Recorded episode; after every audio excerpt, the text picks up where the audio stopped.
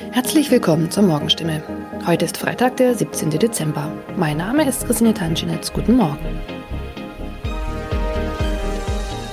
Und das sind heute unsere Themen aus der Region. Kinderärzte sollen Impfstoff zurückhalten. Freifahrt in der Stadtbahn bei kaputten Automaten. Und Papagei überlebt Wohnungsbrand und wird Tage später gefunden. Weil nicht genügend Corona-Impfstoff für Kinder im Alter von 5 bis 11 Jahren vorhanden ist, fordert das Land Baden-Württemberg nach Informationen der Heilbronner Stimme dazu auf, ausreichend Impfstoff für die Zweitimpfung zurückzuhalten.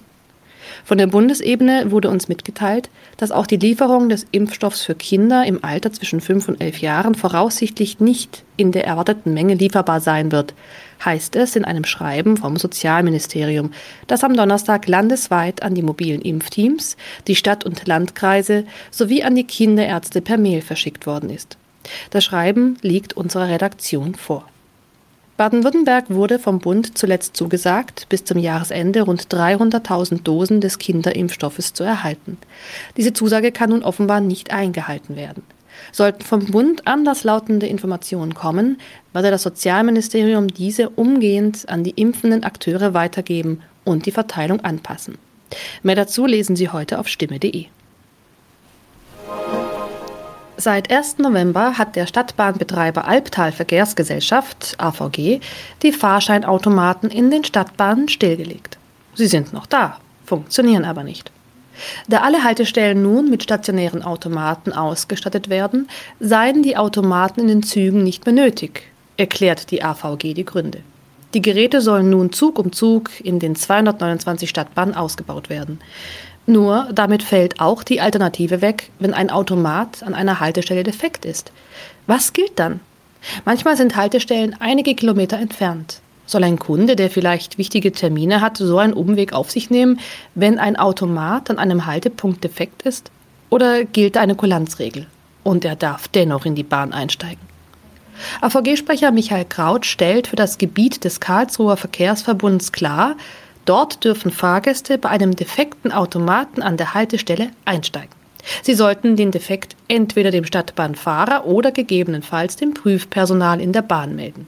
In dem Fall werde kein erhöhtes Beförderungsentgelt verhängt. Man könne jederzeit prüfen, ob eine Störung an einem bestimmten Automaten vorlag. Auch im Heilbronner Hohenloher Haller Verkehrsverbund gilt diese Kulanzregel. Mehr dazu lesen Sie auf stimme.de.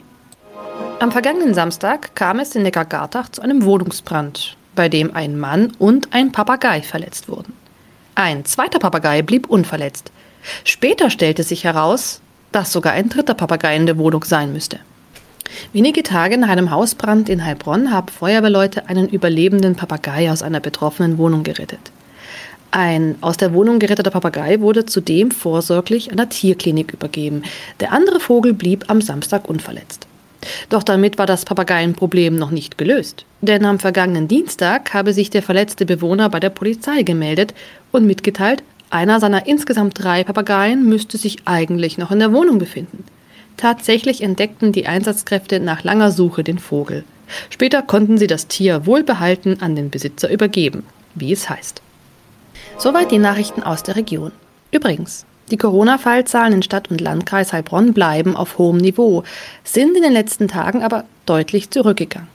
Bleibt das so, wird am Sonntag die Ausgangssperre für ungeimpfte aufgehoben. Ob das eintrifft, erfahren Sie auf jeden Fall aktuell auf stimme.de.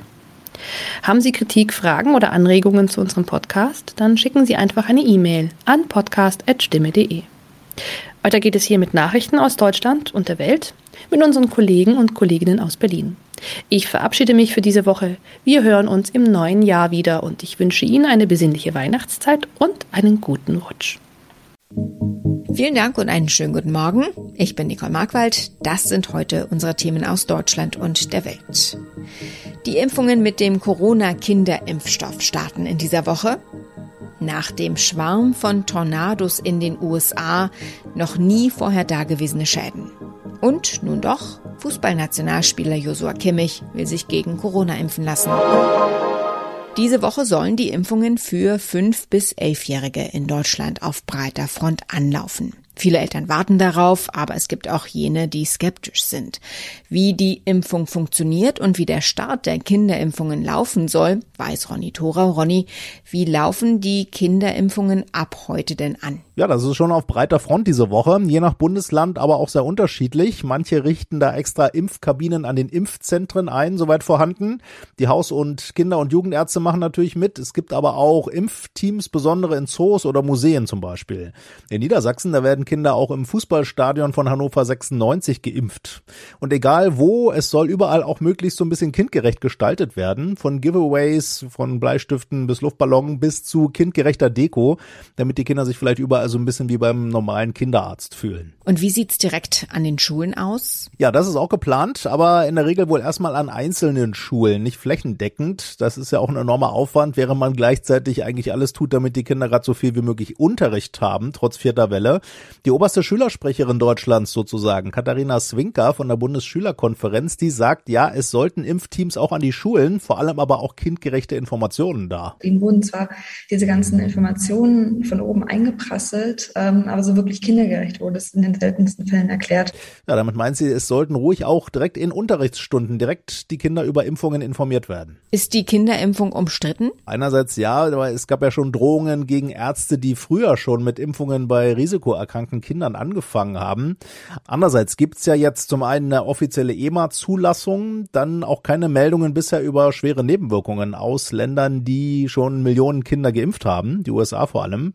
Und wir haben eine STIKO-Empfehlung, eine offizielle für Kinder mit Risikofaktoren und dazu auch die Option für alle Kinder nach ärztlicher Beratung. Aber das Pro und Contra für eine Impfung ist bei Kindern ohne besondere Risikofaktoren, für manche Eltern zumindest, nicht so leicht. Wie soll man das entscheiden? Letztlich müssen das einfach die Eltern jeweils abwägen. Einerseits haben Kinder natürlich seltener einen schweren Corona-Verlauf. Andererseits infizieren sie sich einfach sehr häufig gerade in den Schulen. Über Langzeitwirkungen einer Corona-Erkrankung fehlen auch Daten bei Kindern und Omikron, die große Unbekannte, kommt. Nach den schweren Tornados wird in den USA weiter nach Überlebenden gesucht. Besonders schwer betroffen ist der Bundesstaat Kentucky. Die New York Times spricht allein in Kentucky von mindestens 80 Toten. Tina Eck berichtet aus den USA, die Zahl der Toten steigt. Allein in Kentucky befürchtet der Gouverneur am Ende über 100 Opfer. Wie groß sind denn die Sachschäden? Es wird noch Tage dauern, äh, bis das volle Ausmaß der Katastrophe äh, klarer wird. Das sagte auch der Gouverneur von Kentucky, Andy Bashar. Uh, this is the deadliest tornado event we have ever had. I've got towns that are gone, that are just I mean, gone. Ganze Orte seien schlichtweg ausgelöscht, sagte der Gouverneur. Es sei kaum zu beschreiben. Die Verwüstung ist wirklich fatal. Überall riesige Trümmerhaufen, von denen sich kaum mehr erahnen lässt, was sie einmal waren. Es ist vermutlich die schlimmste Tornadokatastrophe in der Geschichte der USA. Gab es Warnsysteme? Also hatten die Anwohner überhaupt eine Chance, sich in Sicherheit zu bringen? Es gab Warnsirenen in fast allen Staaten. Im Bundesstaat Arkansas zum Beispiel heißt es, hätten sich deswegen viele Menschen noch in Sicherheit bringen können. Aber äh, wenn man sich den typischen amerikanischen Bungalow mal vorstellt, das ist äh, Leichtbauweise, selten ein Keller, alles aus Holz und Verkleidung, da gibt es kaum Fluchtpunkte, eine Badewanne vielleicht. Und die Fabrikangestellten in der Kerzenfabrik in Mayfield etwa oder im Amazon-Lager in Illinois, die wurden völlig überrascht von den Unwettern. Und von diesen Fabrikgebäuden ist äh, entweder überhaupt nichts mehr oder nur noch sehr wenig übrig. Nun gab es aus dem Weißen Haus von Präsident Joe Biden das Versprechen für Bundeshilfe. Wie hilft es konkret den Betroffenen vor Ort? Nun, direkt vor Ort sind die Rettungskräfte der Katastrophenbehörde FEMA und Nationalgarde im Einsatz. Sie helfen bei der Bergung, aber auch beim Bau von Notunterkünften, bei der Verteilung von Wasser und Medikamenten und warmen Decken und sowas. Und äh, mit der Notstandsverordnung aus Washington können Bundesgelder schnell und unbürokratisch fließen, was dann für die Betroffenen eher den Wiederaufbau ihrer Existenzen betrifft. Aber das kommt alles erst später. Im Moment sind die Überlebenden froh über ihr Leben und viele, viele sind noch auf der Suche äh, nach Angehörigen und Vermissten. Josua Kimmich stand in den vergangenen Wochen oft in den Schlagzeilen. Erst wurde bekannt, dass der Bayern-Fußballer sich nicht gegen Corona impfen lassen möchte. Dann fing sich der Nationalspieler eine Infektion ein und nun hat sich der 26-Jährige doch entschieden. Sich impfen zu lassen. Was ihn zum Umdenken gebracht hat, darüber sprechen wir jetzt mit Justin Werner aus der BLR Sportredaktion in München. Justin, was war denn jetzt ausschlaggebend dafür, dass sich Kimmich doch impfen lassen möchte? Ja, Kimmich hatte sich ja vor kurzem erst Corona eingefangen und äh, das war dann interessant. Er hatte sich schon vor dem positiven Test für die Impfung entschieden. Nur kam ihm dann halt die Erkrankung zuvor und die Gründe für sein Umdenken, die hat er selbst im ZDF geschildert. Im Endeffekt habe ich dann zu spüren bekommen und habe dann auch selbst gemerkt, ähm, dass man es eben nicht nur durch eigenes Verhalten beeinflussen kann, ob man mit dem Virus in Kontakt kommt oder nicht. Zu spüren bekommen hatte das dann sogar ziemlich heftig. Bei einer Untersuchung wurden noch Flüssigkeitsablagerungen in seiner Lunge gefunden. Daher wird er auch erst im neuen Jahr wieder auf den Platz zurückkehren. Wann wird es denn die erste Spritze für ihn geben?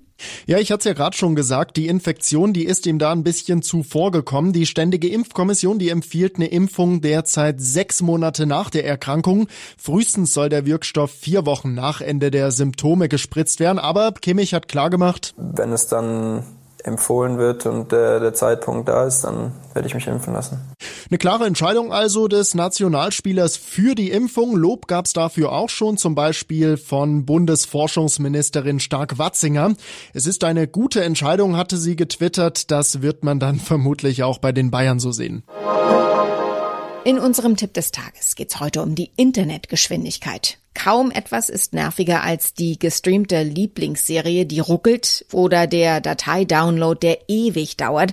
Da fragt man sich ja dann doch, ob das Internet zu Hause wirklich so viel Leistung bringt, wie vom Anbieter einst versprochen. Das lässt sich ab heute mit einem überarbeiteten Messtool der Bundesnetzagentur leicht überprüfen und im Fall des Falles kann man sogar die Zahlungen an den Anbieter kürzen. Lea Matschulat berichtet. Wer seine Internetgeschwindigkeit überprüfen will, muss via LAN-Kabel ins Netz, geht auf breitbandmessung.de und muss sich Zeit für 30 Tests nehmen an drei verschiedenen Tagen. Wobei jedes Mal dann auch noch mindestens ein Tag Pause dazwischen sein muss. Und sollte bei der Überprüfung herauskommen, nicht die Leistung, die der Provider verspricht, dann macht es das überarbeitete Telekommunikationsgesetz nun noch einfacher, den Anbieter zu einer Preisminderung zu bringen. Außerdem gilt ein Sonderkündigungsrecht. Zum Schluss schauen wir auf einen neuen Weltmeister, nämlich Red Bull-Pilot Max Verstappen, dem neuen Formel-1-Weltmeister. Der Niederländer gewann das Finale in Abu Dhabi in der allerletzten Runde vor Mercedes-Pilot Lewis Hamilton. Nachdem ein Mercedes-Protest gegen das Vorgehen der Rennleitung abgeschmettert wurde, wurde Verstappen von der Rennleitung als Sieger bestätigt. Inga Stracke berichtet von der Rennstrecke in Abu Dhabi. Wie feierte Max Verstappen mit seinem Team und was macht Lewis Hamilton, der nun der ehemalige Weltmeister ist? Ja, da wurde gefeiert, gejubelt, geschrien. Max Verstappen weinte im Boxenfunk. Christian Horner, sein Teamboss, sagte, wir lieben dich, Max. Und Max sagte, ich liebe euch alle. Und dann haben sie gefeiert und äh, Lewis Hamilton der ist ganz lange im Auto sitzen geblieben, Kopf gesenkt, Helm auf und er ist dann ausgestiegen, hat sich bei seinem Team bedankt, bei seinen Fans bedankt, aber er ist natürlich sichtbar und deutlich niedergeschlagen, denn äh, das war ja wirklich für ihn ein Desaster. In aller allerletzten Runde dieses Rennen und diese Meisterschaft, die er eigentlich schon gewonnen geglaubt hatte, nochmal zu verlieren. Was war denn das für ein Duell zwischen den beiden, zwischen Hamilton und Verstappen? Was bleibt da von der Saison hängen? Es war unglaublich intensiv, sehr, sehr hart. Schon beim Saisonauftakt im März hat sich das packende Duell abgezeichnet. Mit seinem ersten Monaco-Sieg hat sich dann Verstappen die WM-Spitze geholt. Gänsehaut pur war es, als Verstappen in Zandvoort den allerersten Heim-Grand Prix vor einem orangefarbenen Meer von Zehntausenden begeisterten Fans gewonnen hat. Es gab Strafen, es gab Proteste, es gab Zoff, vor allem zwischen den Teambossen.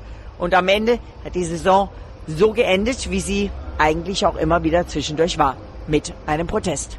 Diese Saison lief ja wegen der Pandemie etwas anders. Singapur und Australien mussten abgesagt werden. Katar kam neu dazu.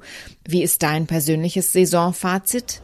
Es war eine Wahnsinns-Formel-1-Saison.